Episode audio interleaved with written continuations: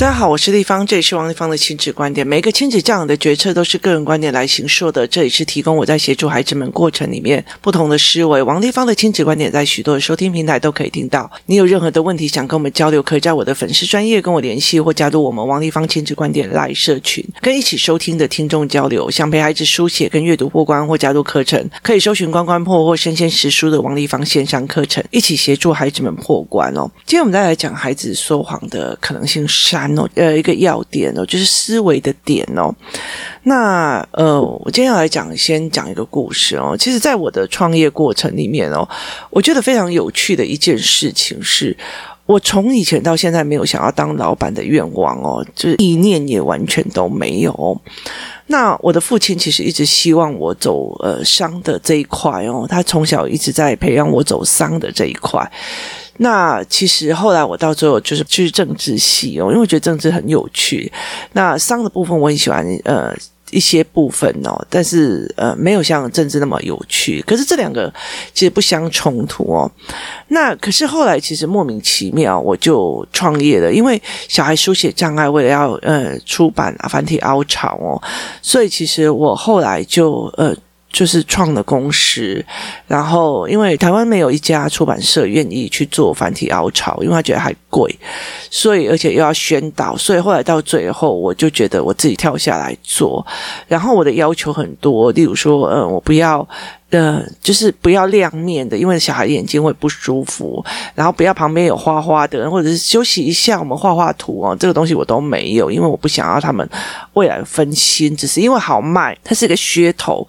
呃，漂亮，然后可是让孩子的书写有问题，所以为了这件事情，我就花了钱去做创业的一个过程，然后去公司，然后就设立了，然后因为小孩的呃状况，所以我必须要有一个工作室，那我就开了一个工作室，这样的事情一路这样子下来，我夯里当当的呃创业了也两三年，三年了哦，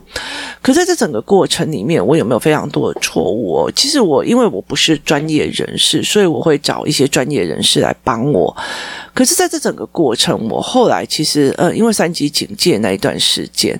我因为我人太忙了，忙到其实我有时候会觉得，其实呃，在我呃，在我在看很多的团购主或者是什么事情，就是一些电商的过程里面，我们去参加 MJ 的那个财报营的时候哦，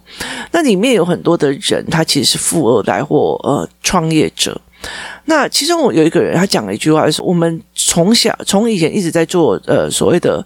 呃开发市场、电商什么的，做很大这样子哦，然后进出的量越来越大，越来越大，货也越来越多哦。可是他从小到大没没想过一件事，我到底有没有赚？就是因为你会有后面的款项进来去抵前面的现在该应付账款，所以你就会完全不知道你到底有没有赚哦。那。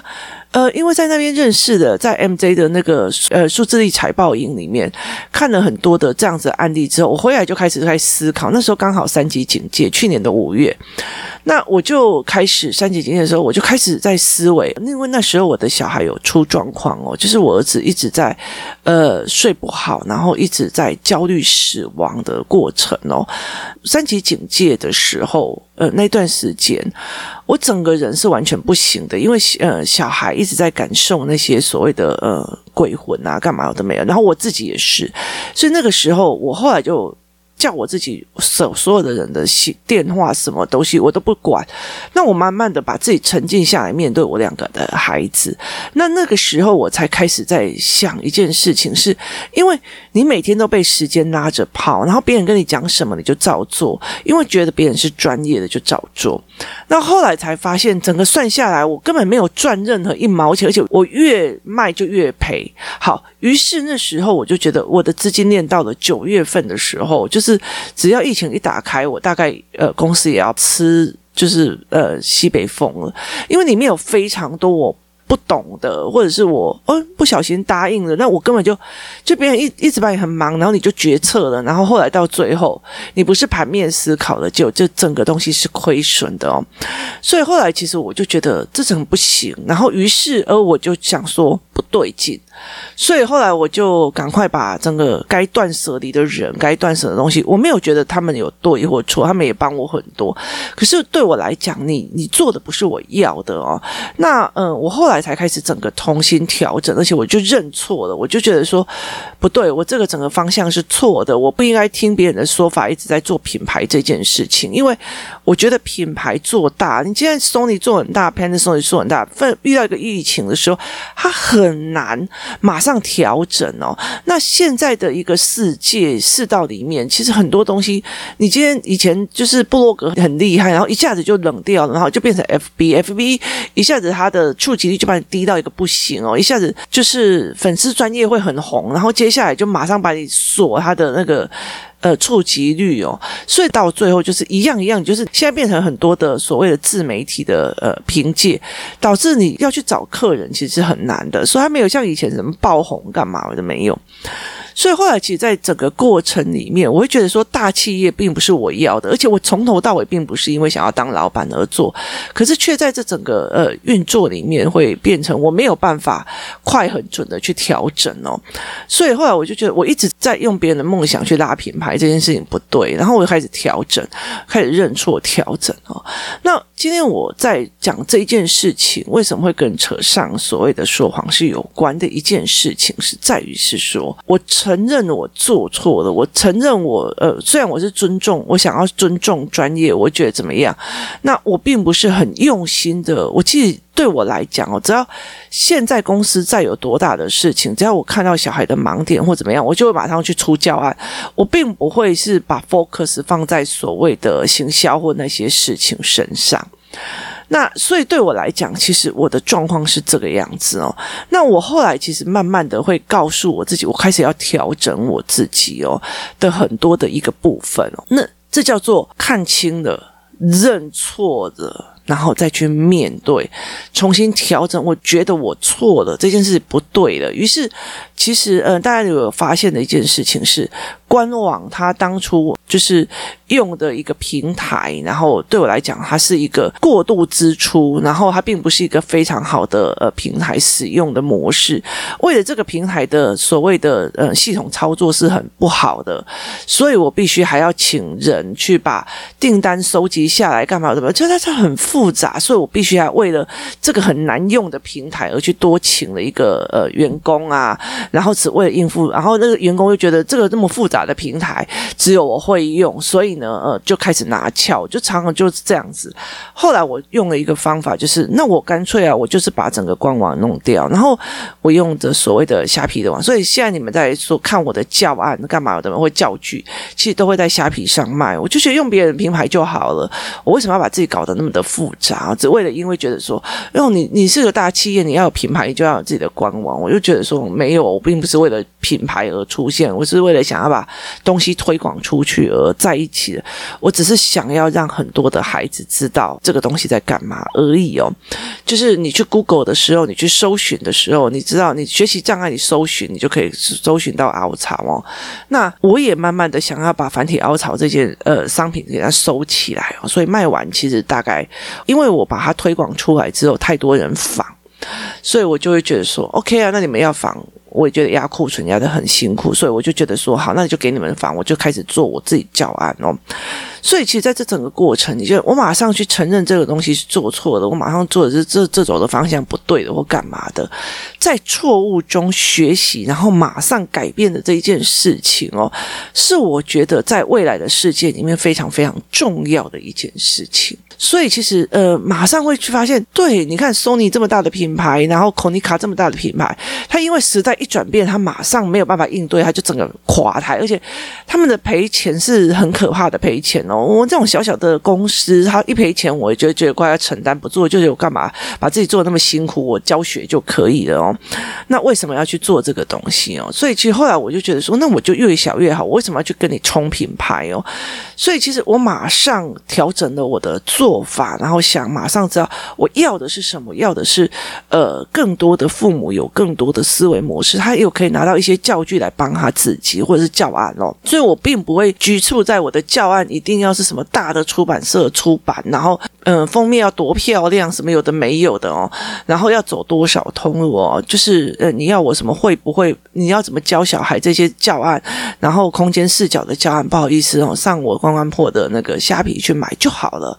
那你就随时就可以拿到，而且我可以随时的会觉得，哎，原来这个使用的方式有哪一个认知还要加上去要干嘛？我可以随时的出哦，对我来讲是相对的简单多了哦，那我就不需要有那么多层层的呃库存啊、印刷啊这样在做在跑，以最简单的方式来做就好了哦，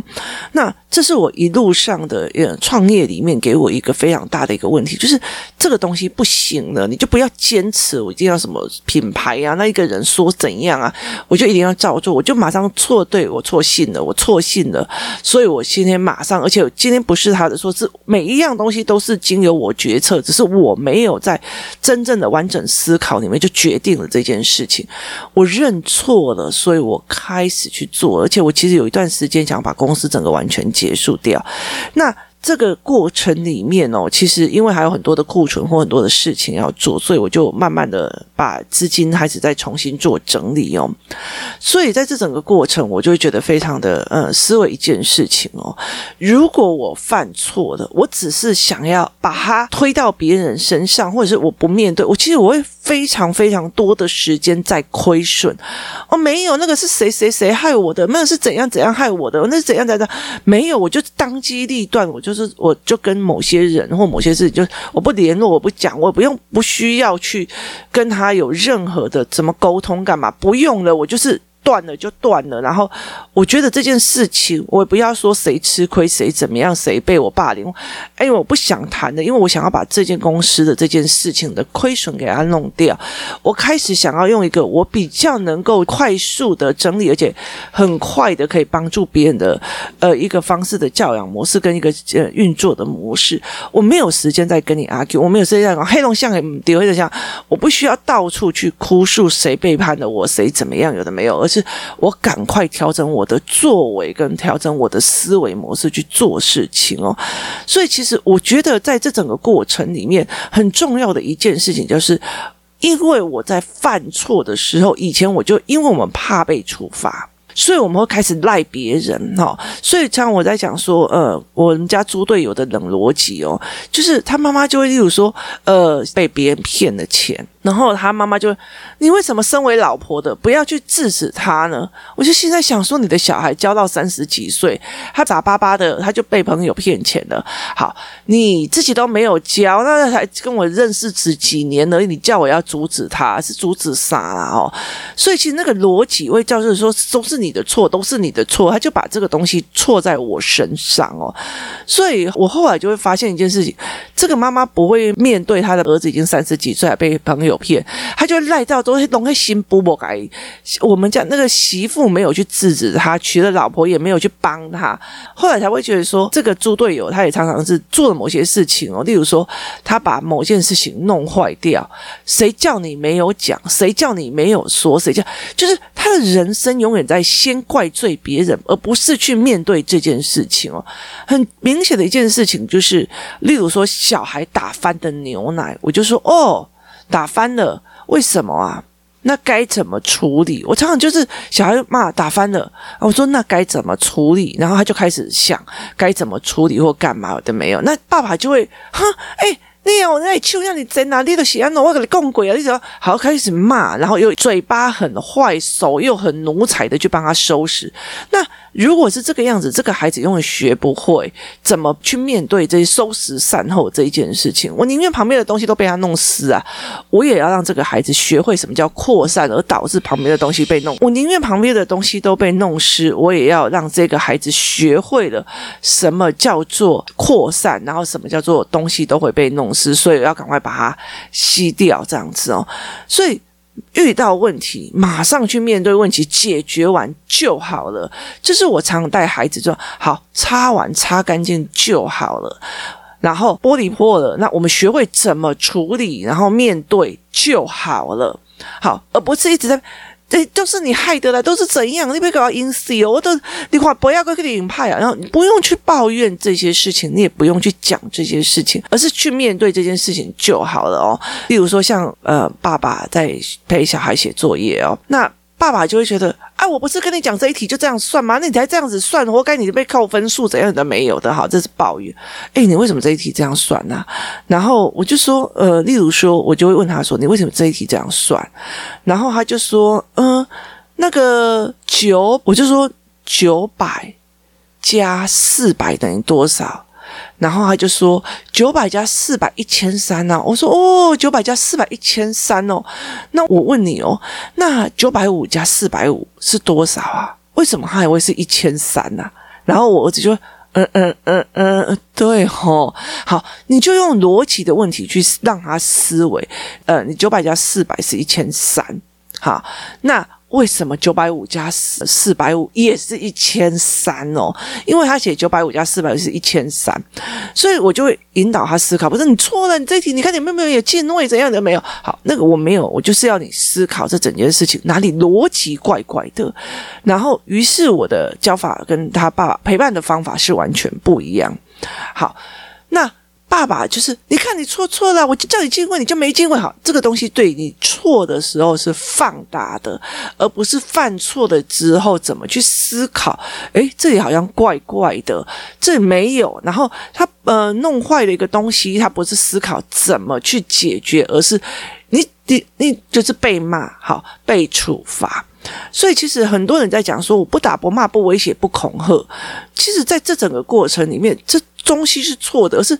他做错了以后，你不打骂他，或者是你不怎么样，重点在于他没有学会这件事情怎么处理，甚至他并不觉得我不被打骂是好事哦，因为他觉得我不被在意，我都已经冲马路快要差点被撞死了，你还当作没事人呢？陌生人都会尖叫，妈妈都还没事人，好，那就是不被在意，就是那个定义在哪里哦？所以当一个孩子做错了一件事情的时候时候，他他觉得会被处罚，或者是他认为我做的这件事情，因为妈妈就不爱我了，或者是用就是被行为来讨爱的这个孩子，他就会开始想要用说谎的方式去告诉妈妈，不是我做的哦，不是我做的哦。为什么？第一个他逃避处罚，第二个他逃避不被爱。他怕不被爱，这样子的孩子其实还有另外一个特点，他会陷害别人。陷害别人的意思就是说，我弄了一个东西去让这个孩子被骗。例如说，哎，那个那个地方里的小孩也没有多厉害啊，他刚刚戳我眼睛，然后我就问他说，嗯，那是怎么戳？是用食指头戳还是用？然后我就问我的小孩，我说你戳他眼睛吗？他说对。然后我就说，你为什么戳他眼睛？没有啊，因为他骂我三字经，我呃，他看我在呃写字的时候骂我三字经干嘛？我就手把它拨掉，说不要看。我说你手拨掉是用戳嘛？他说我说用拨，所以我就说，所以你是用五根手指头还是用一根手指？他说我用五根手指头把它拿开，就说你不要看。但是被定义成他这个人在戳我眼睛，好，那我就会知道这件事情了。那我后来就问他这个孩子说，他是用五根手指头还是用一根手指头碰你眼睛？他说用五根手指头把我脸拨开，那怎么是戳眼睛？可是其实我后来在这整个过程里面就理解一件事，这个孩子曾经讲一句话，我现在知道怎么。让我的妹妹去做错事，让我妈妈比较喜欢我，或者是我知道怎么让我的妹妹哭，然后吵到我妈妈受不了，让我妈妈比较爱我。好。这个动作在于是，他认为行为才能讨爱，而不是这件错事跟这件对事的行为可以学到东西哦。所以，其实像我的儿子或我的女儿，我常常会跟很多人在讲说，我其实有时候这两个小孩让我觉得非常的有趣哦，因为。我女儿常常干的一件事情是，如果她去学校，别人在抱怨我妈妈哦，我跟我昨天做了什么事情，我妈妈气到一个不行，把我骂到一个臭头哦。我跟你讲，我女儿回来就会做同样一件事情。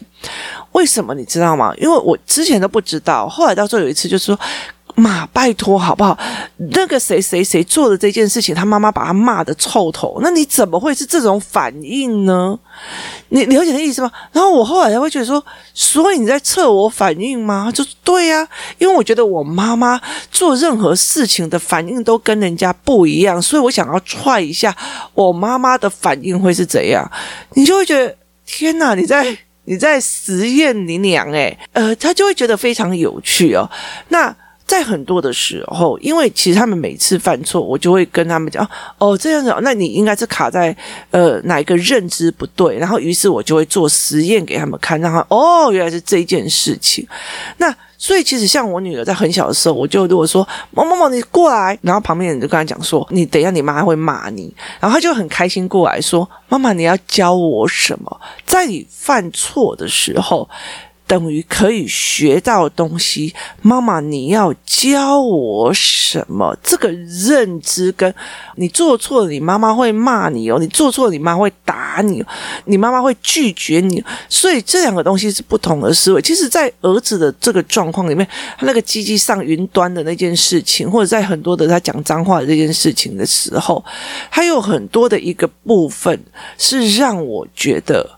呃，气到真的是很想把他扁了哦，所以他有一段时间就是糟了糟了哦，这样会有生命危险哦。那他的过程在于是觉得我做错了会有生命危险，我怎样会有生命？我就问他说：“那所以我以后不要教你？”他不是的，我只是讲讲而已啊。可是对这个孩子，他也是在勇于犯错，因为他觉得他妈妈会在他犯错的时候教他某一件事情的认知哦，所以其实我觉得非常的有趣哦。那因为认知调过了之后，他就不会犯错。所以常常在讲说，呃，我买那个射护线的模型哦，那没多久以后，他就已经不。玩鸡鸡不捉鸡鸡，也不会拿鸡鸡这件事情来讲那些事情哦，所以其实我就觉得说，其实认知调整过，他就不会一直重复的这一块事情一直做下去哦。那很重要一件事情在于是，如果这个小孩会刻意说谎或刻意做的一件事情给别人弄，很大的一个部分是在于是，我做错事了，我并不觉得我连结不对，是我会在这件错误中学习，或者是马上去处理解决的问题，而是我在这错误中挨骂了。我在这错误中被打了，为了逃避被打，逃避挨骂，逃避不被喜欢哦，而我必须要说谎。好，等于是这个一件事情，提供我一个当母亲的去想。然后我儿子就说：“哎，你不要这样子，这个不能跟我妈妈讲，等一下我被扁哦。”那我就会知道说，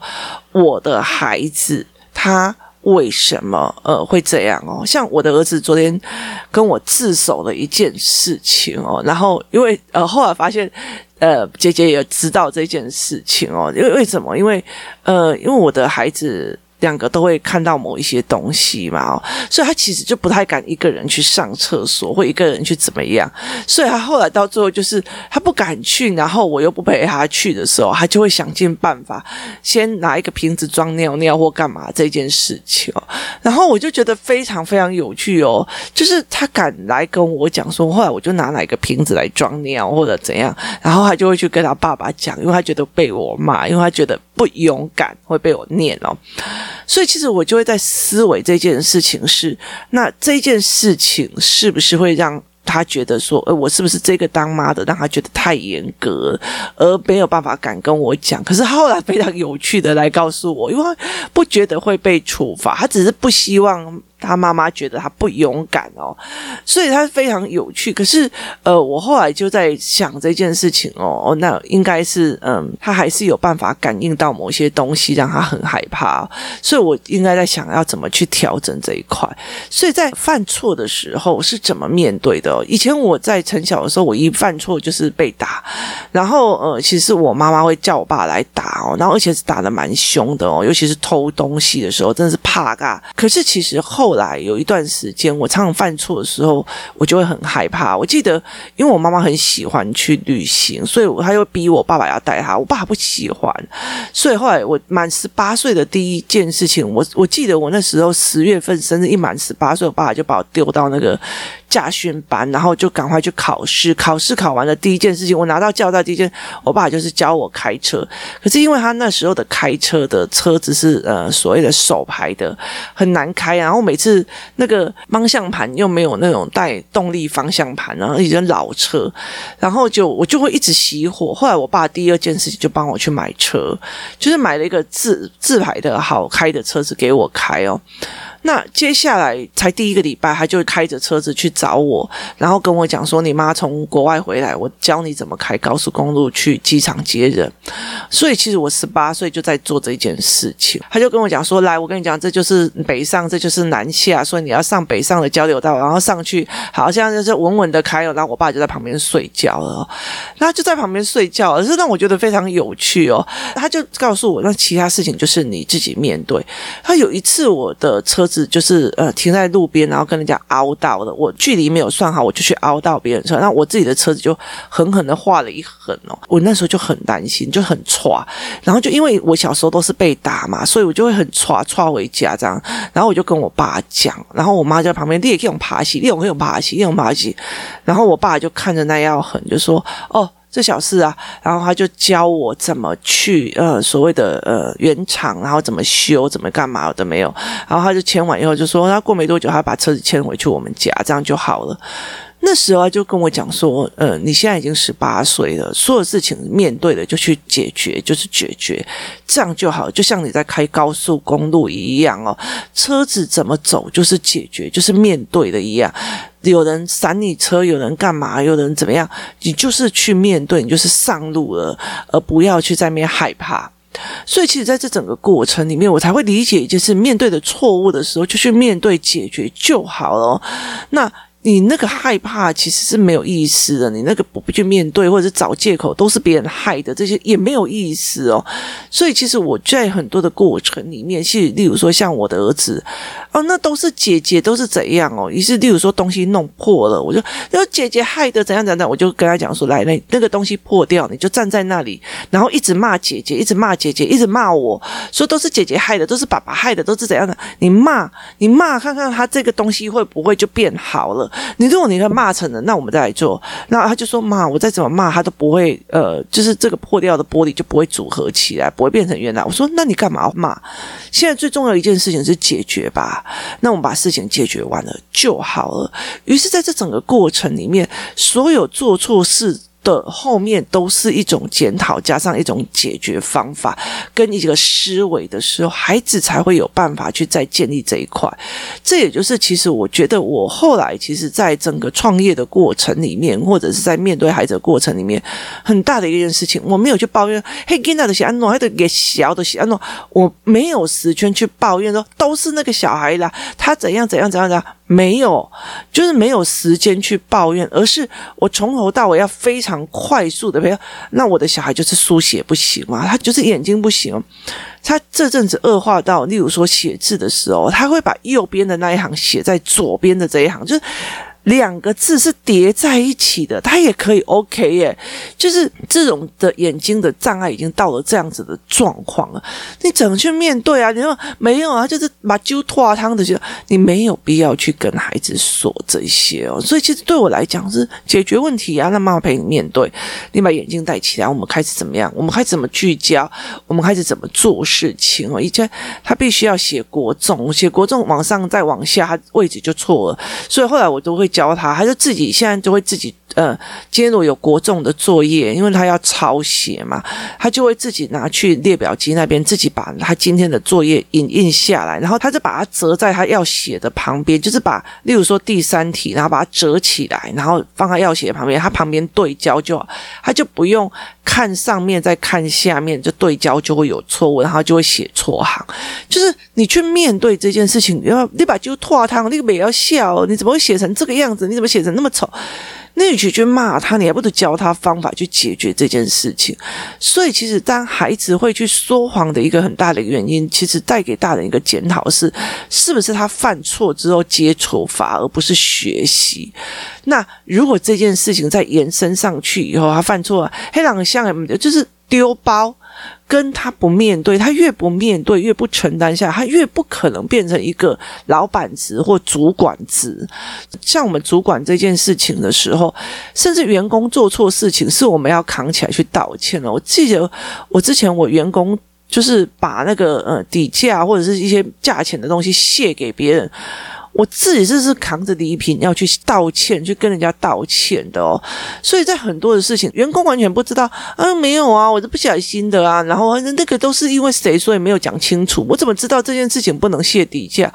拜托好不好？商场上的 common sense 你不知道，还敢讲这么大声？好，可是那时候我们有讲什么嘛？没有啊，就是拿着礼品去跟人家道歉，一个个去跟人家哈腰。那个东西是我必须去扛起来，事情都已经造成别人的问题了，我就去道歉，去做危机。处理这样就好了，所以处罚跟这件事情，很多人这样不打不骂不威胁不恐吓的很大一个原因，是因为小孩做错事了，从中间有没有办法学到东西，从中间有没有办法学到认知比处罚更重要，而不是你完全不去不打不骂不威胁不恐吓，然后都没做任何事情哦，那。反而更糟糕，因为他连呃付出的代价都没有，所以在这整个过程里面，其实会呃让我觉得非常有值得去思维的是这一件事情。如果你的孩子，你不希望永远他一直错下去，不希望他有以后看到创业的时候一直亏损下去哦，其实很大的一个部分就是，反正我就承认我王丽芳做错了，我开始赶快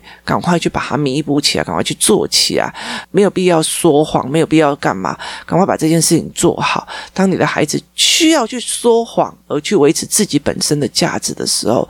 这所后面所传达的定义，去呃，必须要说谎让自己不被骂，没有生命安全，需要说谎让你自己可以被爱着，这个的思维下意识的过程，才是我们呃必须要去想，孩子为什么会有这样子的认知，去把一个说谎。当成一个自我的保护伞，这才是一个他的人生当中。难道他好好的说真话，他好好的犯错，他好从错误中学习这件事情，为什么得不到？而是他必须要用说谎来去告诉别人：我值得被爱，我没有那么差，我不要受处罚。他为什么要用这样子的方式？这才是我觉得，嗯，我们大人应该要思考的一个点。而你真的想要教的又是什么？这才是非常重要的概念。今天谢谢大家的收听，我们明天见。